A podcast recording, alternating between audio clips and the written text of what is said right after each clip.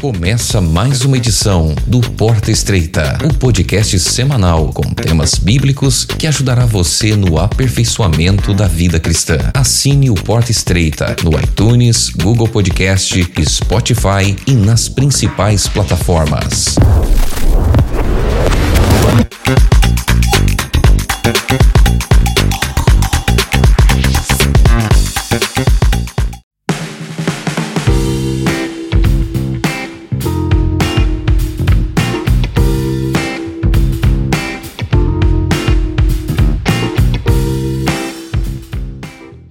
Caminho a Cristo. Capítulo 4 Abra o coração a Deus.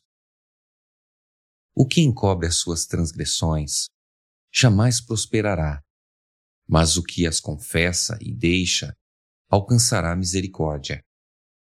As condições para obter a misericórdia de Deus são simples, justas e razoáveis. O Senhor não requer que façamos algo difícil para que tenhamos o perdão dos nossos pecados. Não precisamos fazer longas e cansativas peregrinações, nem pagar dolorosas penitências, com o objetivo de encomendar nossa alma ao Deus do céu, ou para espiar nossa transgressão. Mas aquele que confessar e deixar seu pecado alcançará misericórdia. Diz o apóstolo: Confessai, pois, os vossos pecados uns aos outros, e orai uns pelos outros, para serdes curados. Confesse seus pecados a Deus, o único que pode perdoá-los, e as faltas uns aos outros. Se você ofendeu um amigo ou vizinho, deve reconhecer seu erro, e ele tem o dever de perdoar-lhe. Você deverá, então, buscar o perdão de Deus, pois a pessoa ofendida é propriedade de Deus e ao magoá-la, você pecou contra o Criador e Redentor. O caso é levado ao único verdadeiro mediador, nosso grande sumo sacerdote, que foi tentado em todas as coisas, a nossa semelhança, mas sem pecado, e quem pode compadecer-se das nossas fraquezas, o qual tem condições de purificar-nos de toda mancha de iniquidade ainda não cumpriram a primeira condição, os que não se humilharam diante de Deus, o arrependimento completo e definitivo, reconhecendo sua culpa, para que sejam aceitos. Se ainda não experimentamos e não confessamos nosso pecado com verdadeira humildade e espírito quebrantado, aborrecendo nossa iniquidade, não estamos buscando o perdão dos nossos pecados com sinceridade. E procedendo assim, jamais encontraremos a paz de Deus. A única razão para não termos nossos pecados perdoados é não estarmos dispostos a humilhar o coração e a aceitar as condições da palavra da verdade. As instruções a respeito desta questão são bem claras.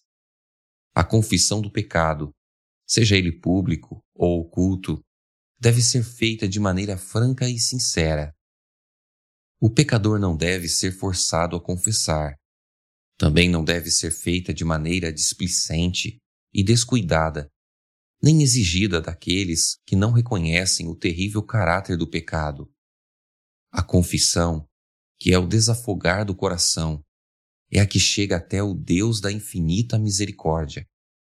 Diz o salmista: Perto está o Senhor dos que têm o coração quebrantado e salva os de espírito oprimido.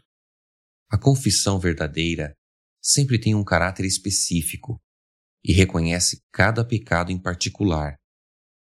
Esses pecados podem ser do tipo que devem ser levados unicamente a Deus, podem ser erros que precisam ser confessados àqueles que sofreram a ofensa, ou podem ter um caráter público, devendo então ser confessados em público. Mas toda confissão deve ser objetiva e direta, reconhecendo os pecados dos quais somos culpados. Nos dias de Samuel, os israelitas se afastaram de Deus. Eles sofreram as consequências do pecado. pois perderam a fé em Deus, a capacidade de discernir o seu poder e sabedoria para governar a nação, a confiança na sua habilidade de defender e vindicar sua causa. Eles voltaram as costas para o grande Rei do universo e quiseram ser governados como as demais nações. Antes de encontrar a paz, fizeram a seguinte confissão: A todos os nossos pecados acrescentamos o mal de pedir para nós um rei. O pecado do qual haviam sido convencidos teve que ser confessado. A ingratidão lhes oprimia o coração e os separava de Deus. A confissão não é aceitável a Deus sem sincero arrependimento e reforma. É preciso que haja mudanças decisivas na vida. Tudo que for ofensivo a Deus deve ser afastado. Isso será o resultado de uma genuína tristeza pelo pecado. A obra que devemos realizar está claramente diante de nós. Lavai-vos, purificai-vos, tirai a maldade de vossos atos de diante dos meus olhos. Cessai de fazer o mal. Aprendei a fazer o bem. Atendei à justiça. Repreendei ao opressor. Defendei o direito do órfão. Pleiteai a causa das viúvas. Se restituir o perverso, o penhor, e pagar o furtado, e andar nos estatutos da vida, e não praticar a iniquidade, certamente viverá, não morrerá. Paulo diz, ao falar da obra do arrependimento, porque quanto cuidado não produziu isto, mesmo em vós, que segundo Deus fostes contristados, que defesa, que indignação, que temor, que saudades, que zelo, que vindita, desejo de ver a justiça feita. Em tudo destes, prova de estardes inocentes neste assunto. Quando o pecado amortece as percepções morais, o transgressor não discerne os defeitos do seu caráter, nem percebe a enormidade do mal cometido, a menos que aceite o poder persuasivo do Espírito Santo. Ele permanece parcialmente cego em relação ao seu pecado. Suas confissões não são sinceras nem verdadeiras.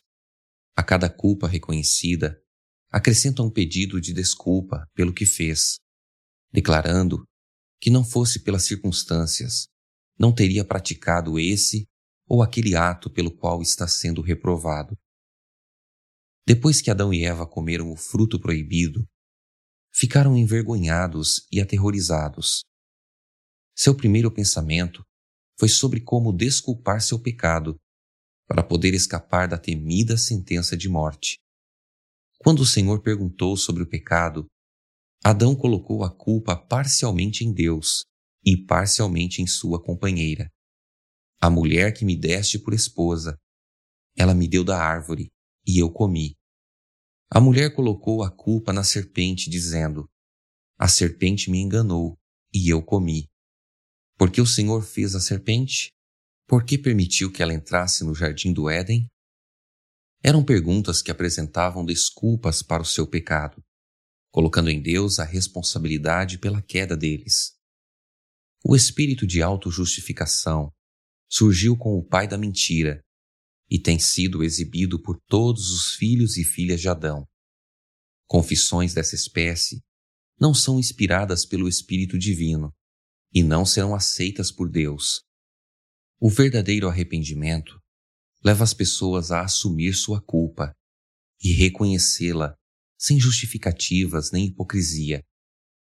Como o pobre publicano, que sequer erguia o olhar para o céu, elas clamarão: Ó oh Deus, se propício a mim, pecador. Os que reconhecerem sua culpa serão justificados, pois Jesus apresenta seu sangue em favor da pessoa arrependida. Os exemplos de arrependimento genuíno, encontrados na Palavra de Deus, revelam um espírito de confissão, no qual não há desculpa para o pecado, nem tentativas de autojustificação. Paulo não ficou na defensiva. Ele pintava seu pecado com as cores mais escuras, sem tentar minimizar sua culpa. Ele disse: encerrei muitos dos santos nas prisões, e contra esses dava o meu voto, quando os matavam. Muitas vezes os castiguei por todas as sinagogas, obrigando-os até a blasfemar, e demasiadamente enfurecido contra eles. Mesmo por cidades estranhas, os perseguia. Ele não hesitou em declarar que Cristo Jesus veio ao mundo para salvar os pecadores, dos quais eu sou o principal. O coração quebrantado e humilde, subjugado pelo arrependimento genuíno, demonstra apreciação pelo amor de Deus e pelo preço pago no Calvário. E como um filho confessa suas faltas a um pai amoroso, assim o pecador verdadeiramente arrependido traz seus pecados diante de Deus. Como está escrito: Se confessarmos os nossos pecados, Ele é fiel e justo para nos perdoar os pecados e nos purificar de toda injustiça.